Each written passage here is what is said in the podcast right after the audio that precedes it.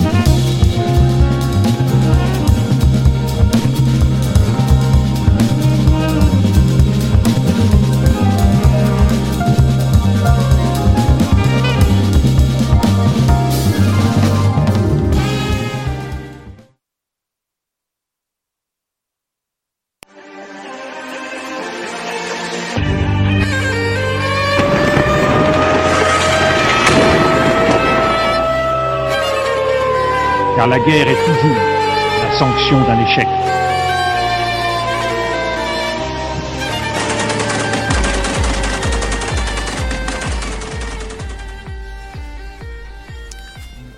Bonjour à vous, chers auditeurs, chers, auditrices. Vous êtes à l'écoute de Plein Feu, votre émission sur les conflits dans le monde. Cette semaine, plein feu sur le euh, tout récent coup d'État de la semaine dernière au Burkina Faso euh, entre colonisation française, djihadisme et mercenaires russes. Je pense qu'on va avoir beaucoup de beaucoup de, de, plaisir à vous expliquer ça. Une autre chose qu'il faudrait peut-être expliquer, c'est je suis qui? Euh, ben moi, c'est Thomas, vous me connaissez. Je, faisais je faisais des des chroniques jusqu'à jusqu'à tout récemment. Et avec le, départ de, de, Cheyenne pour d'autres d'autres aventures tout aussi passionnantes, ben c'est moi qui euh, c'est moi qui prends sa place. Donc euh, donc voilà Burkina Faso cette semaine.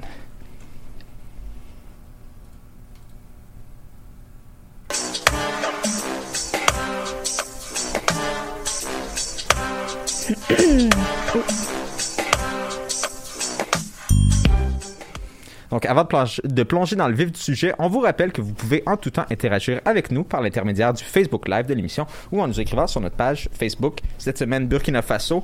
Euh, deux mots qui veulent dire pays des hommes intègres. On va voir, c'est un, nom qui, est un peu ironique au lendemain d'une mutinerie au sein de l'armée. Pour mieux comprendre, par contre, c'est Marie qui va nous faire une petite mise en contexte. Oui, tout à fait. Donc, euh, le pays fait face présentement à de nombreux coups d'État depuis son indépendance de la France en 1960. Donc, tout d'abord, faut comprendre ça.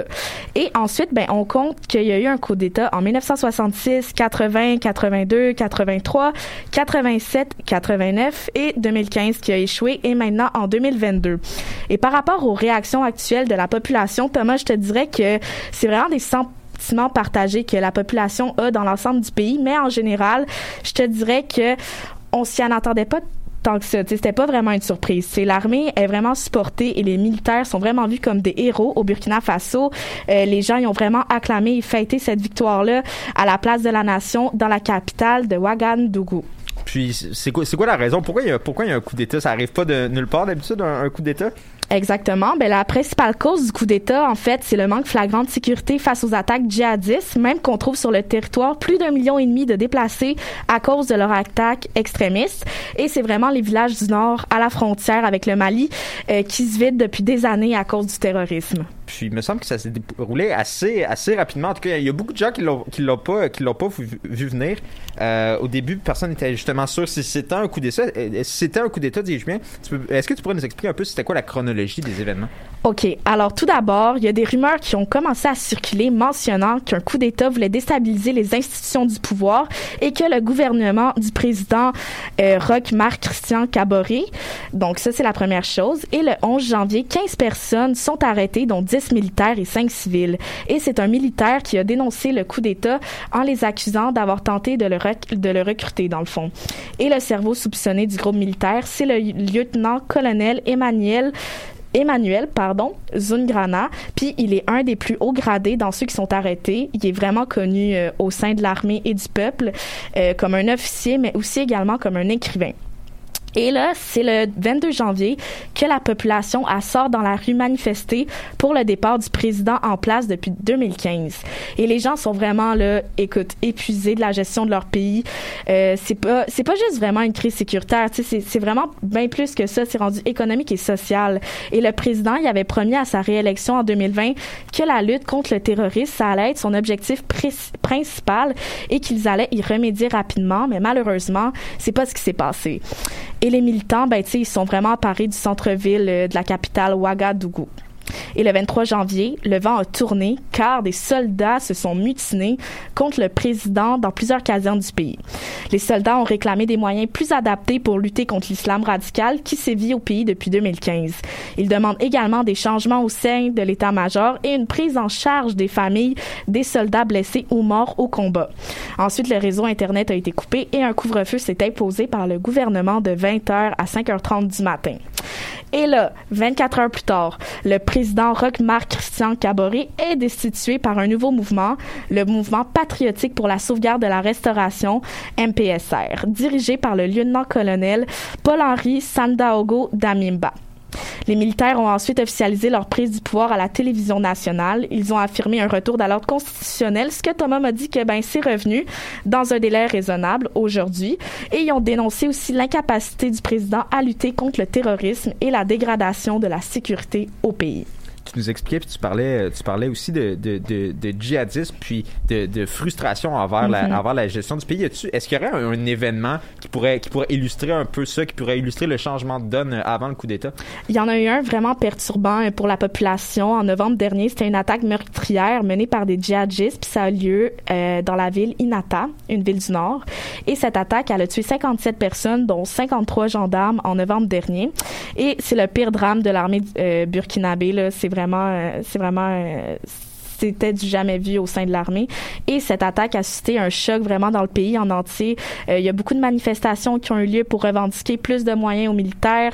Et cette attaque-là, ça a aussi démontré également le manque de logistique au sein de l'armée. Tu sais, les soldats y avaient demandé des renforts et des ressources supplémentaires qu'ils n'ont jamais reçues. Et ce qui s'est passé, pour te donner un exemple, c'est qu'ils devaient aller chasser eux-mêmes leur nourriture hors du camp. Tu sais. Fait que ça prouve à quel point qu'ils n'étaient pas pris en charge. Et le gouvernement a aussi créé par la suite euh, les volontaires pour la défense de la patrie.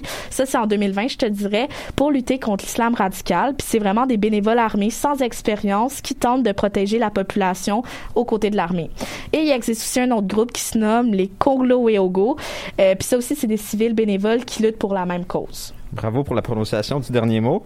Euh, le, le, le, pays n'est pas à sa première révolution. Je pense, si je ne m'abuse, en 2014, euh, la population avait aussi manifesté pour les débords du président Compaoré qui était là depuis, euh, depuis, euh, Mhm. depuis toujours, en fait. Euh, Ben, pourquoi... toujours 27 ans, là, faut le C'est mentionner. quand même toujours, là. On, on, est, on était même pas là. Euh, pourquoi autant d'indi- d'indignation Moi, j'étais face, là. face Juste. Toi, t'étais là. Désolé. Laurence Oups. était là. Oupsie. Pour- pourquoi autant d'indignation face, face au pouvoir?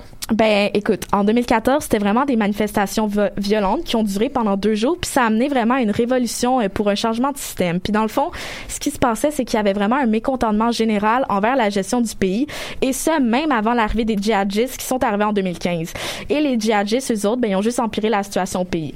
Et le fait que, faut comprendre que le Burkina Faso, ça s'agit d'un des pays les plus pauvres au monde. Il combat également son climat, euh, victime des changements climatiques. Et aussi, le président Blaise avait également gagné trois mandats avec un taux élevé de scrutin douteux. Donc, c'est vraiment euh, un melting pot de raisons pourquoi il y a eu cette révolution-là en 2014. Non, ben merci beaucoup, euh, Marie, pour, euh, pour cette mise en contexte. On poursuit avec une chronique très ancrée dans l'actualité. Au moment où on se parle, et depuis le début de la mise en place euh, du coup d'État, il y a un nouveau mouvement qui prend forme au Burkina Faso, le MPSR, soit le Mouvement patriotique pour la sauvegarde et la, restaura- et la restauration.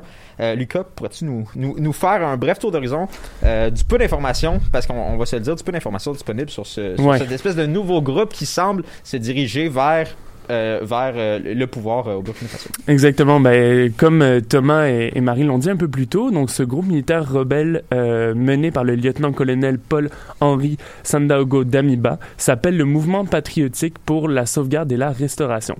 Vous allez sans doute me demander maintenant qu'est-ce qu'ils entendent par sauvegarde et restauration?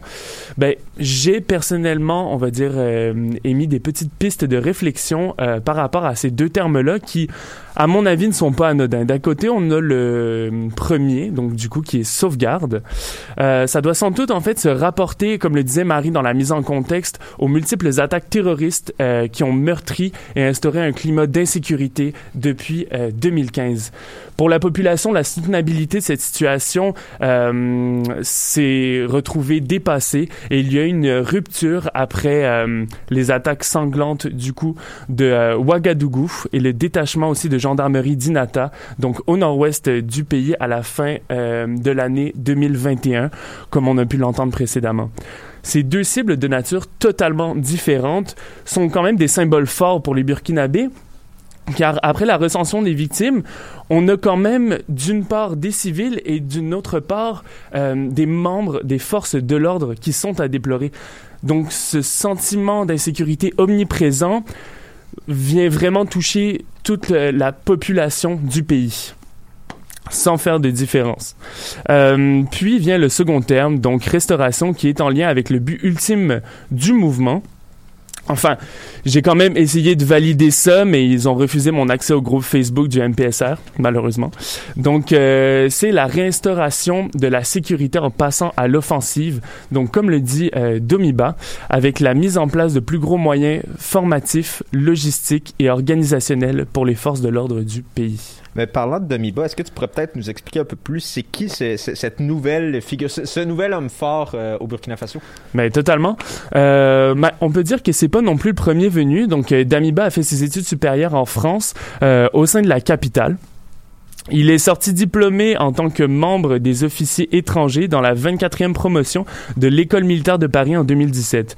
Il est également titulaire d'une maîtrise en sciences criminelles du Conservatoire national des arts et des métiers de Paris, sans oublier un certificat d'expert en défense et de management, commandement et stratégie. Par ailleurs, il a aussi écrit un essai sur le terrorisme publié en juin dernier, intitulé Armée ouest africaine et terrorisme, réponse incertaine. C'est au sein de cet ouvrage que le putschiste nous, fait part de ses analyses antiterroristes au Sahel et leurs limites. Selon le journal RFI, à la fin de son livre, l'auteur concède qu'il existe sans doute d'autres solutions à la crise sécuritaire que les armes. Celle-ci mériterait aussi, selon lui, qu'on y consacre une analyse. Le 3 décembre dernier, par un décret de l'ancien président Christian Caboret, il devient lieutenant-colonel d'infanterie de l'armée burkinabé et commande la troisième région militaire du pays. Paradoxalement, à la même période, il fait partie de ces cadres militaires qui s'étaient opposés à la tentative de coup d'État euh, que l'on a mentionné de 2015. Donc, il, est titulaire d'une maîtrise en sciences criminelles. Euh, il a écrit un essai. on, comprend que c'est pas nécessairement juste euh, la brute auquel on s'imagine des fois quand on passe au coup d'État. Euh, comment, comment il et son mouvement sont vus par, sont, sont, vus par la population? Ben, comme tu le dis, et, comme Marie l'a mentionné aussi, selon toute vraisemblance, le MPSR est plutôt bien accueilli au niveau de l'opinion publique. En tout cas, des informations qu'on reçoit. principalement chez les jeunes de moins de 24 ans qui représentent plus de la moitié de la population et qui était sous-représenté dans l'ancien gouvernement avec seulement un député de moins de 35 ans, euh, selon les informations que j'ai trouvées euh, dans le journal Le Monde. Ce renversement d'État par les militaires donne donc un espoir et de nouvelles perspectives à ces jeunes peu représentés qui ne se sentent plus à l'abri dans leur propre pays. Euh, la correspondante à Ouagadougou, Sophie Douce, dans son article Toujours pour le Monde, nous rapporte les propos de l'étudiant Nianou Nible, 27 ans, en troisième année de maths physique, qui, au moment du coup d'État, est allé exprimer euh, drapeau en main son soutien aux putschistes en disant, je cite, J'ai confiance pardon, euh, dans le lieutenant-colonel Damiba. C'est un intellectuel, il a combattu sur le terrain et a étudié le problème du terrorisme au Sahel. Il est plus apte que les politiques. Il faut donc, à mon avis, rester attentif à l'évolution de la situation au Burkina Faso en espérant ne pas tomber dans une dictature militaire, un scénario plutôt commun, commun pardon, avec ce type de procédé non démocratique. Ben, merci beaucoup, euh, merci beaucoup Lucas. Euh, c'est l'heure, euh, c'est le moment musical de l'émission. Laurence, qu'est-ce qu'on écoute aujourd'hui? Oui, absolument. Je vous propose maintenant une pause musicale avec le repas du Cobra, une chanson de Daba Lomouni, une association entre un duo belge et aux influences plutôt punk et Avalanche Kaito, un chanteur burkinabé.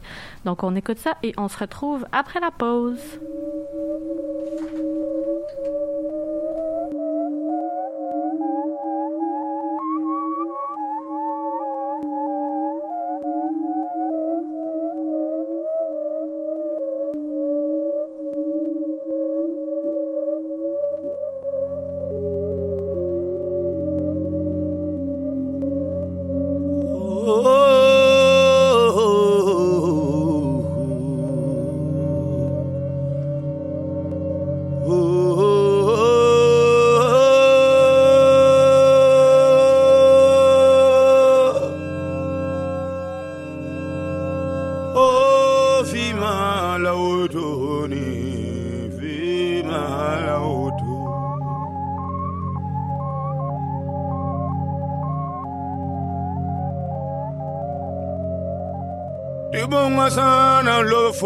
katwele phame thubiye kazana lobifo dibumsana lobifo katwele phame thubo sana le katwele phame thubo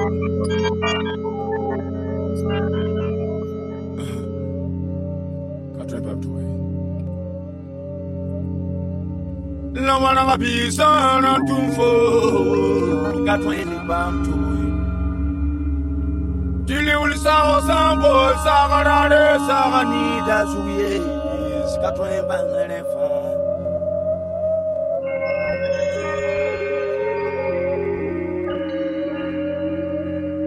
Oh, oh, oh. Katwen le pa mere fan eh, Katwen pa mere fan Ibom sana lufo katwa empamerefa fo katwa empame Ankola msana sana we furari katwa empame timi. Katwa empame timi. Lubira fo mbukira fo. Fo mira tuwe mpange bumlani ngambe dunia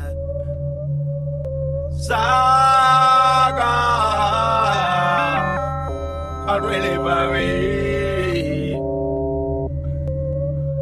Satana nirare Karwele bawe Karwele bawe Marhan Basi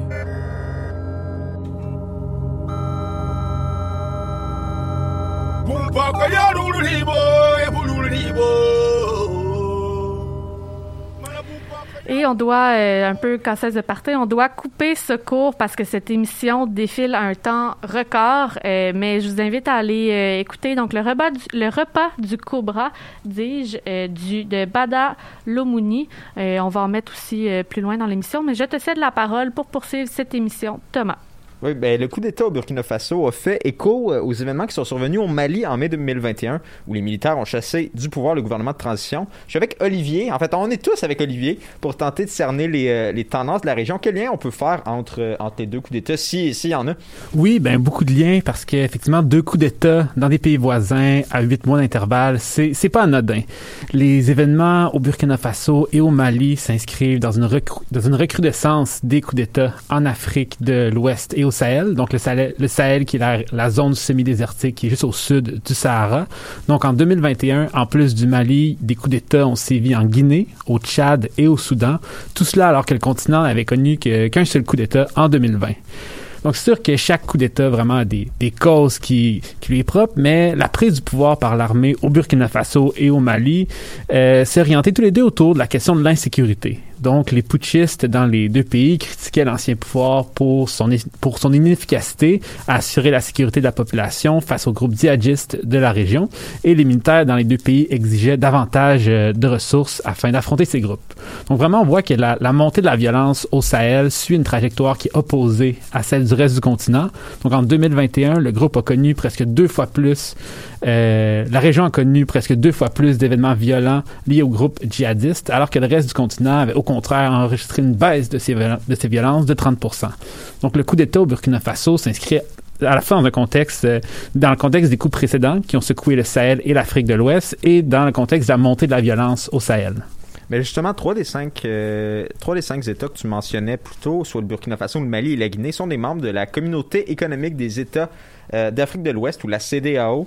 Euh, c'est quoi la réaction de, la, CDAO, face à trois coups, euh, trois coups d'État successifs parmi ses membres? Bien, une autre tendance qu'on pourrait identifier dans la région du Sahel et de l'Afrique de l'Ouest, ça va être la, difficulté des institutions régionales et internationales à réagir euh, à ces putschs. Donc, les trois pays, euh, après, les, après les coups d'État, ont été suspendus par l'organisation, mais pour plusieurs, c'est une réaction qui est jugée trop faible et une réaction qu'on ne juge pas capable d'assurer le retour à un gouvernement civil au pays. Donc, l'Union africaine a également suspendu le Mali et la Guinée. Pour l'instant, le Burkina Faso a seulement été, euh, a seulement été condamné pour, pour le coup d'État. Et les, les, ce qui est intéressant de constater, c'est que les politiques de ces deux institutions euh, peinent à rejoindre les populations de ces pays. Donc, au Burkina Faso et au Mali, les putsch avaient, avaient été reçus avec, euh, par un certain accueil positif par la population qui voyait vraiment un geste pour se libérer d'un gouvernement inefficace et corrompu. Et euh, d'ailleurs, des manifestations ont lieu au Mali le 14 janvier pour dénoncer les sanctions économiques de la CDAO contre le pays. Au Soudan, à l'inverse, ça va être la collaboration de l'ONU avec les militaires qui a provoqué la colère de la population. Donc, alors qu'un un, un nouvel accord de partage du pouvoir venait d'être signé entre les militaires et le gouvernement civil, des manifestations secoué le pays pour exiger le départ des militaires, quand, à l'inverse, l'ONU demandait à la population soudanaise de respecter les accords et donc la présence des militaires au pouvoir. Donc, euh, on assiste à un écart significatif entre les politiques de ces organisations et le désir des populations.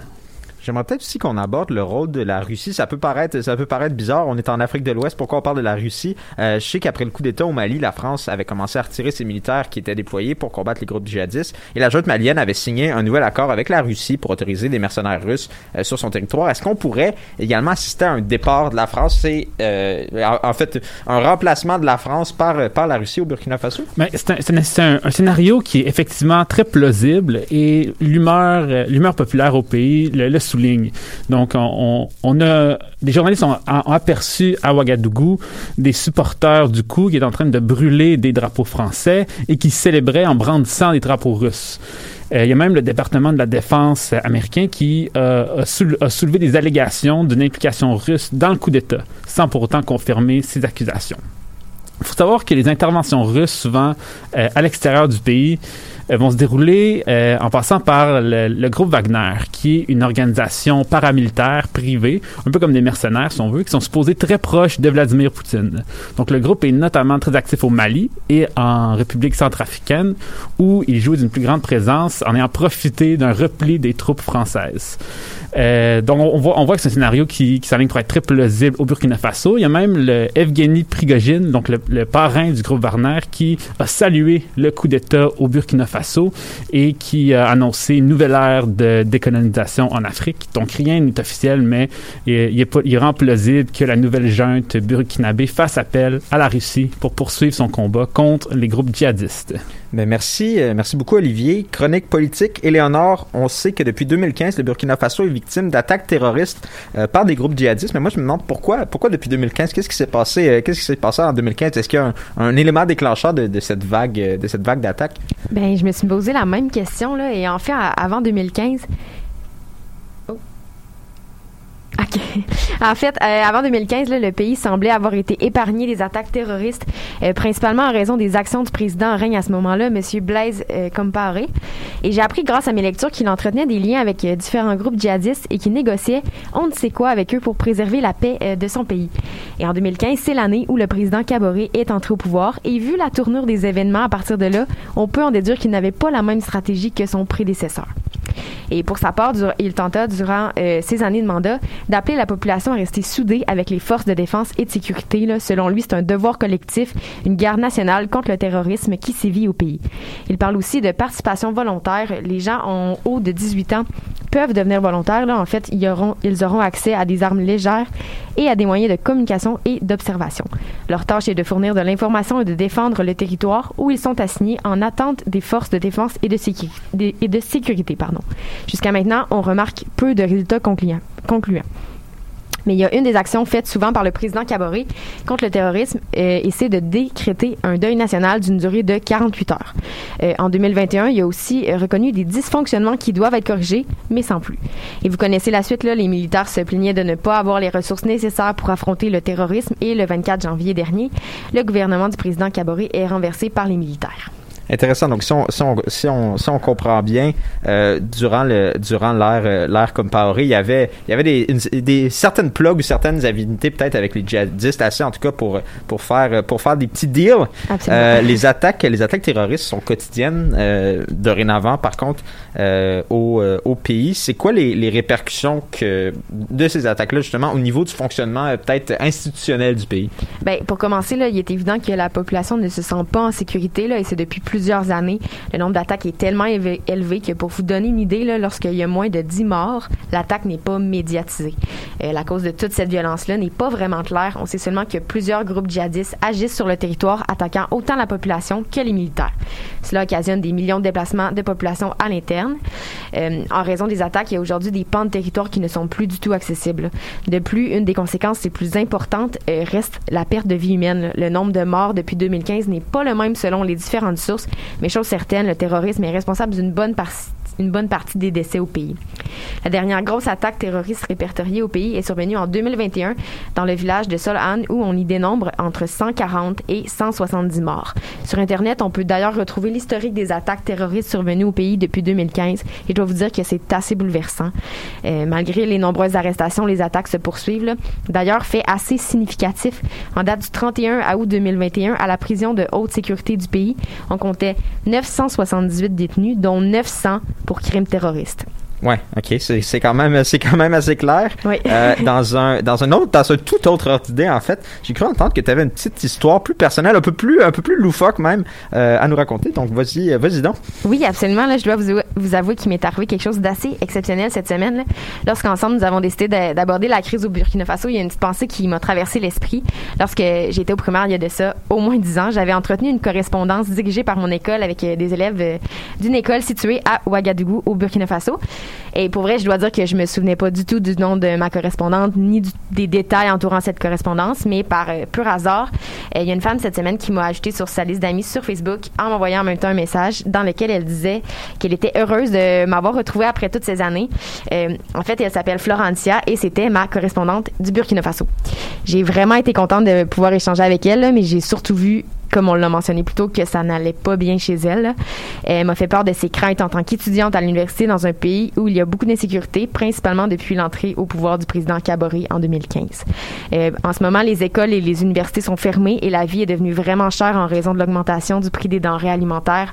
Euh, Florentia et sa famille se portent vraiment bien, mais euh, c'est pas le cas pour tout le monde. Elle m'a expliqué que depuis l'arrivée au pouvoir euh, du président Caboret, l'insécurité du pays et les attaques terroristes sont devenues très prenantes. Et comme je l'ai mentionné plus tôt, il y a beaucoup de déplacements de population au sein même du pays. Euh, Florentia habite dans la capitale, Ouagadougou, et elle dit qu'environ un million des habitants de l'Est et du Nord du Burkina Faso ont abandonné leurs terres pour sauver leur vie. Ils se sont d'ailleurs réfugiés dans la capitale et elle ajoute qu'ils n'ont pas vraiment de lieu où dormir. Euh, dans la plupart des messages de Florentia, elle disait qu'elle et sa communauté priaient Dieu pour que la paix revienne dans son pays. Sincèrement, je lui souhaite, euh, en espérant que ces attaques terroristes cessent le plus rapidement possible. On lui souhaite, on lui souhaite nous aussi, mais c'est quand même. C'est c'est comme c'est Ben, ridiculement fou le- co- comme T'as même histoire pas là. la chercher toi-même, si je comprends Non, bien. c'est une vraiment elle qui m'a approché. t'approcher alors Ouais. qu'on faisait une émission sur le Sur le Burkina Faso. Ouais. Euh, bon, je. C'est malade. Je sais pas, je suis pas nécessairement croyante, là, mais. Mais, c'est mais tu sais, je veux dire, j'ai pas pensé à cette euh, spécial, là. correspondance-là depuis Ouais, ouais, ouais. 2010. On lui souhaite vraiment euh, que ça aille bien, puis c'est toujours plus difficile quand on connaît quelqu'un, Ouais. tu sais, d'avoir euh, d'avoir euh, ce, ce retour-là réel sur le terrain. Donc, euh, Mhm. vraiment, on lui souhaite. On va continuer avec euh, notre collectif belge burkinabé de Dala Lomouni. Donc, on écoute Le Monde à deux faces et on se retrouve après cette pause musicale.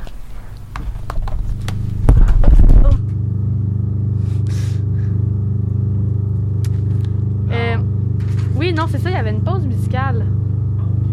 Mais quand, sur, la, sur la feuille de route. Y be ti ya zabre pusu la tunom rat nan kwera ina tas nyamba. La bum la ni ngambe ti tunom rat nan tas nyamba ni la suguri ni la ni ka osuri la nan dik kwera pipi nan da ina kini nan kapse nan kapse ya ramba ina kapse winam ina kapse duni zivisi na mi ya sori sori ya bwen sori ya bum la fo la forata ni nek adam rata. La la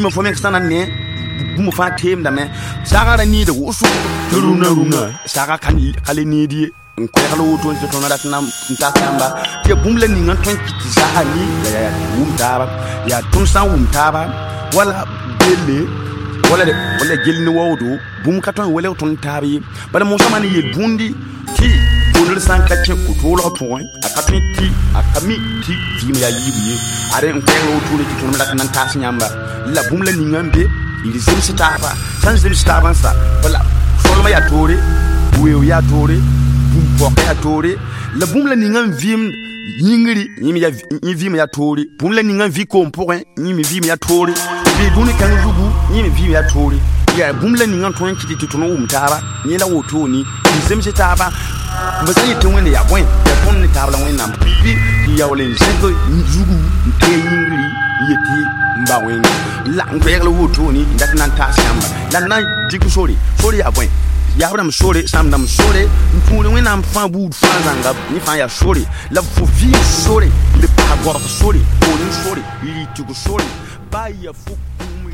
C'était le Monde à deux faces, donc euh, de Dala Lomouni. Et euh, encore une fois, j'ai dû couper un peu court à la chanson, mais si vous voulez l'écouter, ça c'est disponible euh, sur Choc.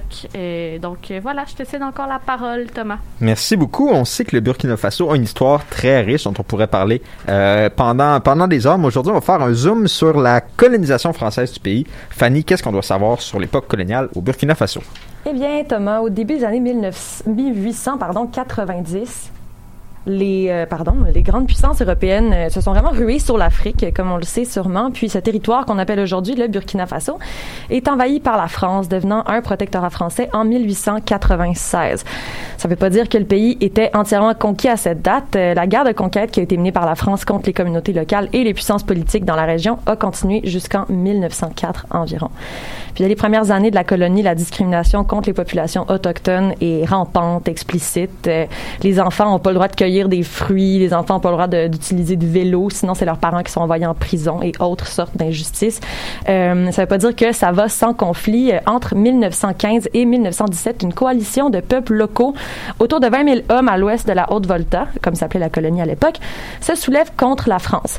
Après avoir souffert de nombreuses défaites, euh, la France écrase l'insurrection, aujourd'hui appelée la guerre de Volta-Bani, qui compte encore parmi les oppositions les plus importantes contre les forces coloniales de l'histoire. Après la Première Guerre mondiale en 1919, la colonie de la Haute-Volta, qui inclut le Burkina Faso, le nord du Sénégal, le Niger et la Côte d'Ivoire, est créée pour ensuite être supprimée et finalement reconstituée après la Deuxième Guerre mondiale, tout ça au gré des autorités coloniales. Si vous trouvez ça difficile à suivre, mettez-vous donc à la place des populations locales.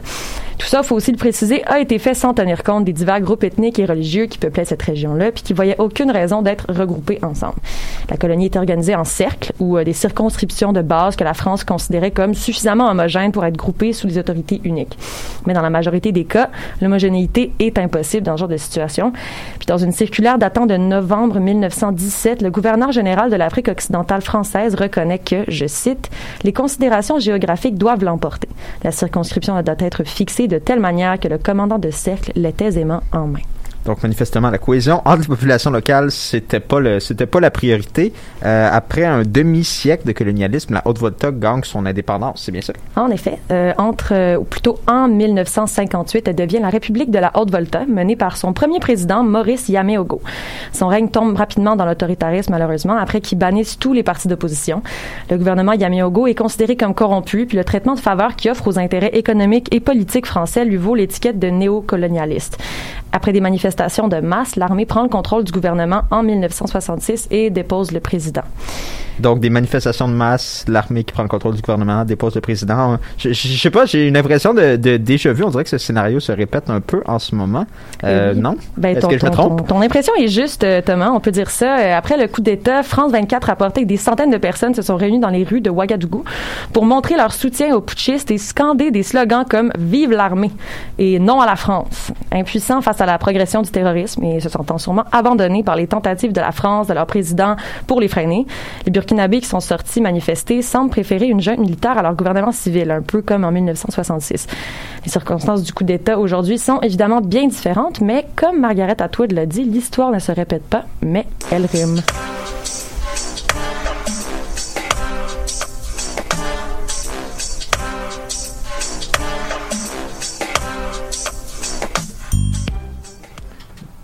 Donc, on est de, on est de retour. Ça achève malheureusement. Euh, Laurence, la discussion, je te passe, je te passe le flambeau. De quoi on parle cette semaine? Oui, merci. Donc, euh, la discussion cette semaine, j'aimerais qu'on revienne un peu plus en profondeur sur ta chronique, Olivier, euh, en se penchant sur d'abord une question qui est revenue beaucoup en réunion de production.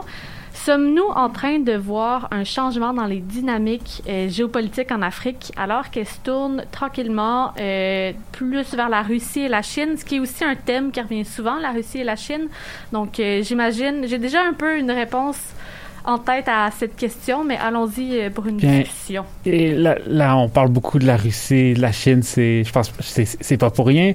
Moi, j'ai, j'ai, j'ai l'impression que est-ce qu'on est en train, de- est-ce qu'on est en train d'assister à un changement? Non, mais je pense plutôt que ce changement a déjà eu lieu euh, tout au long de la décennie depuis la depuis la décennie 2010. Donc la Chine, qui est depuis euh, depuis le début de la décennie en fait, qui est le premier partenaire commercial du continent, qui euh, qui est le premier prêteur, fait beaucoup de, pr- de prêts au gouvernement, qui on voit qu'il y a une diplomatie très active Mhm. sur le, le continent. Donc ça, vraiment, c'est vraiment une, une dynamique, une dynamique qu'on remarque. Et je pense que les, les États-Unis, face à ça, où l'Occident face à ça n'est plus en mode on doit contenir l'influence de la Chine, mais en mode rattrapage, dans le sens que les, les investissements, les prêts chinois, c'est les, les- le, le commerce avec la Chine, la diplomatie avec la Chine est tellement présente que euh, vraiment c'est j'ai un, un exemple dans le- les États-Unis il y a une campagne pour tenter de tenter de, de- de forcer si on veut les pays à refuser le- la présence de Huawei si on veut pour euh, Ouais. pour l'implantation de la, de la- de la 5G et présentement cette campagne là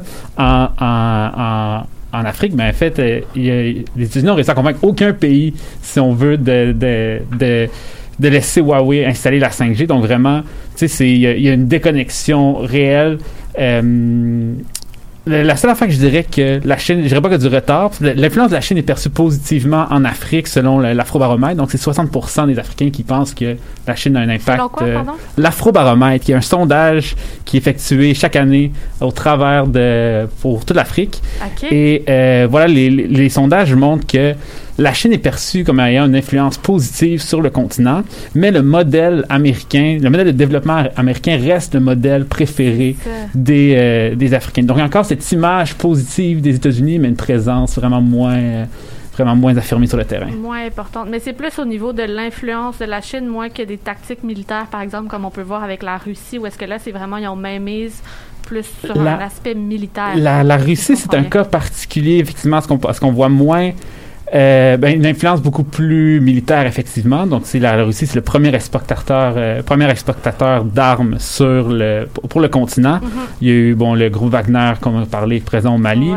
Moi, il n'y a a- pas moins d'instituts, si on veut, de Russes. Si on veut, comme il y a des instituts Confucius ou d'apprentissage du chinois qui poussent partout euh, en Afrique, mais il y a des exceptions. Par exemple, la République centrafricaine, euh, il y a des universités où l'enseignement du russe est obligatoire. Donc, tu sais, c'est... C'est vrai? Oui, c'est vrai, c'est vrai, ça s'invente pas. Non, non, je, te crois, mais c'est une surprise. Ça s'invente pas, effectivement. Mais je, je- ben, peut-être qu'un de vous, euh, je, je me tourne aussi vers euh, Lucas puis Thomas. Euh, Pouvez-vous nous. Parce qu'en fait, le, le groupe Wagner, on comprend que. Je sais pas, est-ce que c'est officiellement un groupe russe comme c'est un groupe privé ou est-ce que c'est officieusement un groupe russe? Quand on dit la, Russe a- la Russie a la même mise sur tout ce qui est tactique militaire à travers le groupe Wagner, est-ce que c'est.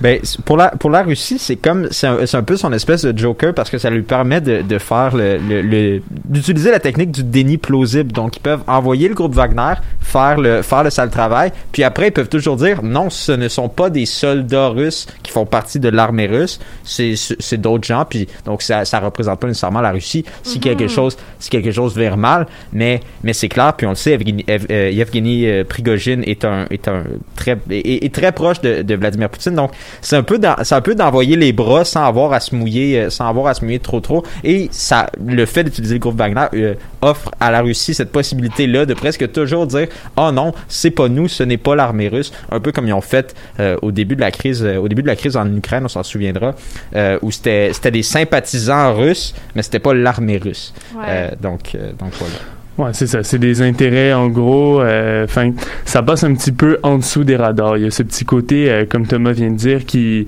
qui totalement le, enfin les leur permet de se déresponsabiliser. Puis c'est ce qui est, euh, on va dire, euh, d'autant plus euh, questionnable en fait, parce que on, le sait, mais euh, entre guillemets, on peut pas leur euh, leur accabler, le- la- leur donner la faute, en fait. C'est ça qui est terrible.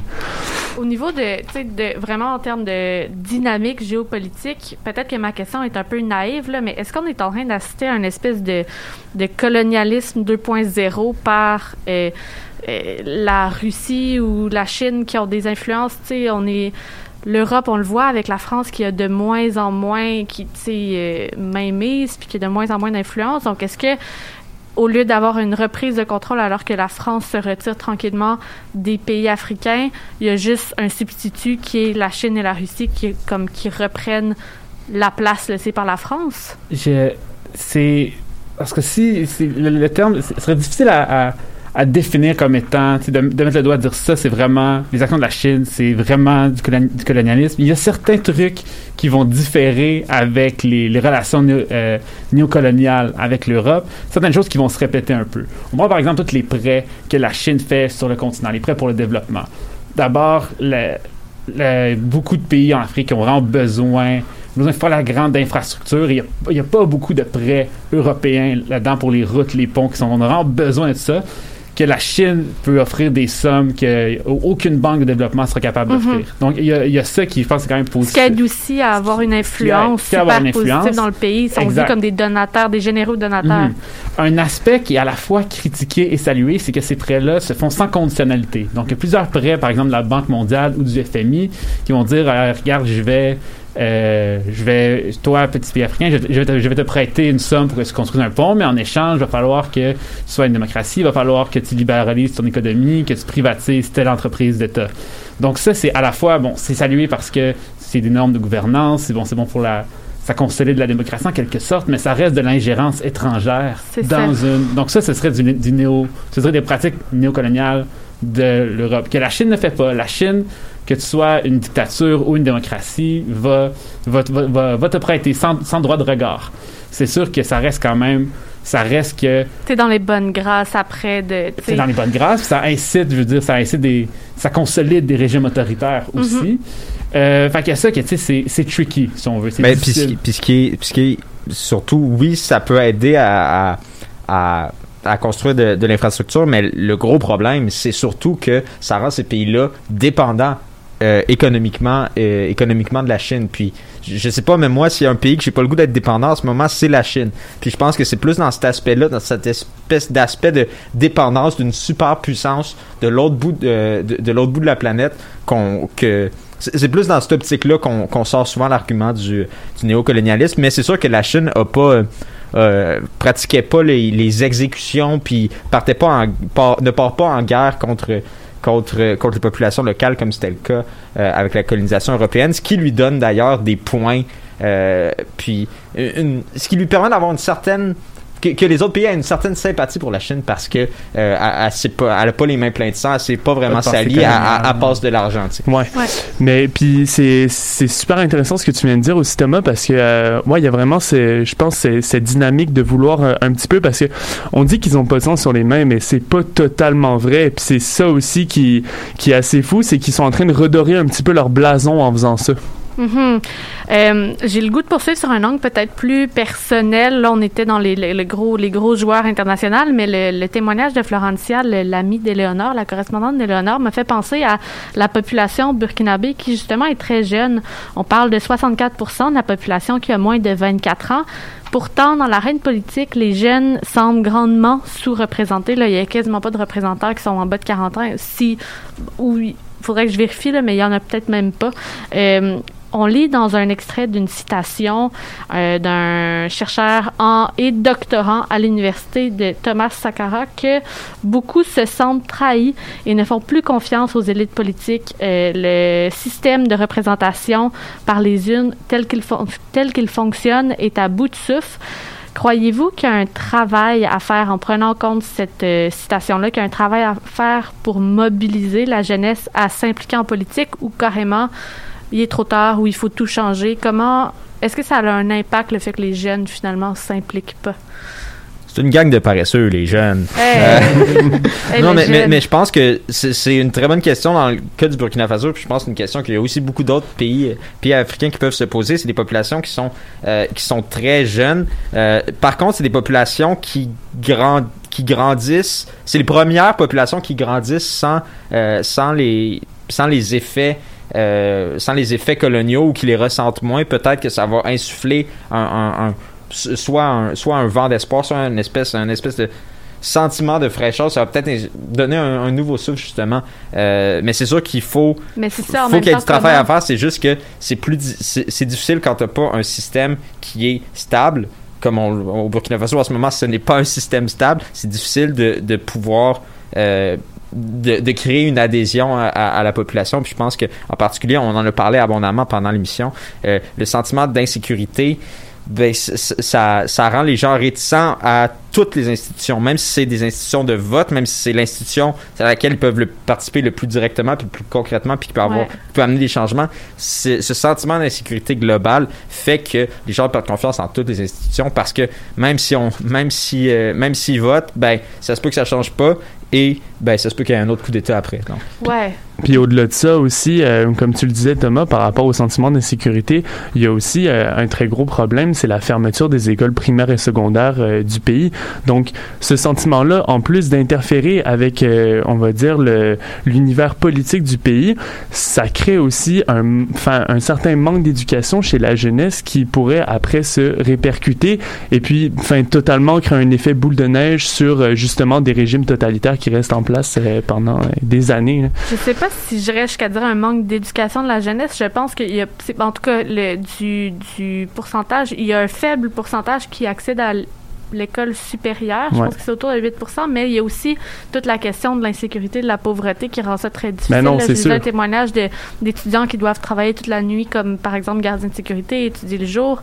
Ça devient difficile, mais au-delà de ça, comme je le mentionnais, je pense que il y a l'insécurité, oui, mais il y a le fait que tu te sens pas représenté. Si tous les membres du parti ont 60 ans, 50 ans, euh, justement, tu es complètement ailleurs dans ta génération. euh, je veux dire, euh, pas qu'ici, on a beaucoup de, Non, c'est ça, c'est pas de, mal de partout leaders comme qui ça. font des hein. TikTok, là, mais on s'entend que la manière de rejoindre la population est pas du tout la même. Puis, Ben. Jack Meat, il essaye avec les TikTok. là. ouais, ouais, il est, il est pas pire.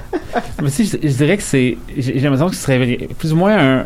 Pas- nécessairement un problème de mobilisation plus que de représentation, parce qu'effectivement, l'écart entre la. tu sais, le- On parle de Burkina Faso des populations les plus jeunes, avec au contraire des, vers des élus les plus vieux, donc il y a un écart significatif et il y a surtout un manque d'opportunités flagrant pour ces jeunes-là qui n'ont ont de la difficulté à se projeter dans le futur, difficulté à se voir en sécurité, à se voir avec une carrière. Donc, tu sais, c'est vraiment un, il y a un, gros problème vraiment de, de voir les opportunités. Je pense que c'est ça qui contribue au cynisme, qui contribue à cette, euh, à cette fracture-là, c'est de voir, c'est 64% de la population qui ne voit pas d'espoir, ne voit pas de, ne, ne- ne se voit pas mener, mener une carrière, aller avoir, euh, avoir un, un mode de vie, si on veut, si on veut sain puis euh, riche. Tu sais, je pense que c'est là qu'il y a des, il y a des difficultés. Exact. Puis Et dans leur pays, ils veulent rester chez eux. Là. Il y a aussi ça, tu sais. Enfin, on le voit par rapport à l'exode. Ils sont obligés d'aller se chercher entre guillemets, enfin, un avenir puis un futur ailleurs. Puis ça, c'est c'est désolant. là. C'est très triste.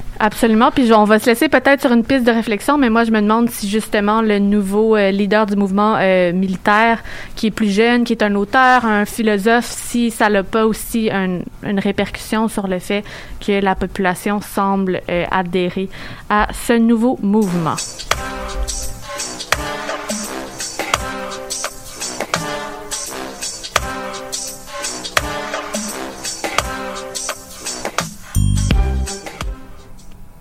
Donc, c'est l'heure des petites brèves d'informations. On va, on va commencer ça au Myanmar. C'est le premier anniversaire du coup d'État qui a renversé le gouvernement élu euh, d'Aung San Suu Kyi euh, depuis les, premières heures de, ben, ce mardi 1er février. Des démonstrations euh, assez discrètes et silencieuses s'organisent, souvent au péril de la vie des manifestants et des manifestantes. Euh, dans les médias, on observe des sit-ins et des rassemblements dans les zones sous protection, des photos de manifestations éclairs de jeunes déployés des banderoles pour quelques minutes dans les rues des grandes villes, des drapeaux rouges sur des voitures, etc. Mais surtout, on voit des rues complètement vides à Mandalay et à Rangoon, les deux grandes villes du pays. À Cuba, on apprend aujourd'hui qu'il y aura une ouverture, euh, qu'il y aura ouverture d'un procès contre 33 personnes pour sédition, c'est-à-dire révolte contre l'autorité, à la suite des manifestations du 11 juillet dernier. Euh, ces rassemblements-là, inédits depuis la révolution de 1959, avaient fait un mort et des dizaines de blessés, et plus de 1000 personnes avaient été arrêtées. On rappelle que ces milliers de personnes ont défié le régime en criant Nous avons faim ou Abat la dictature, et que des centaines sont encore en prison. Et une nouvelle de dernière heure qui s'inscrit un peu dans tout ce qu'on a, tout ce qu'on a jasé aujourd'hui. Euh, en Guinée-Bissau, il y a de nombreux coups de feu qui ont été tirés à proximité du palais présidentiel. On n'en sait pas beaucoup euh, pour l'instant, mais, euh, mais ça euh, peut-être qu'on vient d'éviter un coup d'État. Il y a plusieurs développements qu'on va avoir incessamment dans les, dans les prochaines heures, mais je trouvais que ça s'inscrivait bien dans tout ce qu'on a parlé aujourd'hui. Donc, c'est ce qui conclut notre, notre émission. Merci beaucoup d'avoir été des nôtres. On termine en musique avec Moulin, une chanson de Daba Lomuni, notre, notre groupe fétiche pour, pour l'émission. Portez-vous bien. On se revoit dans deux semaines.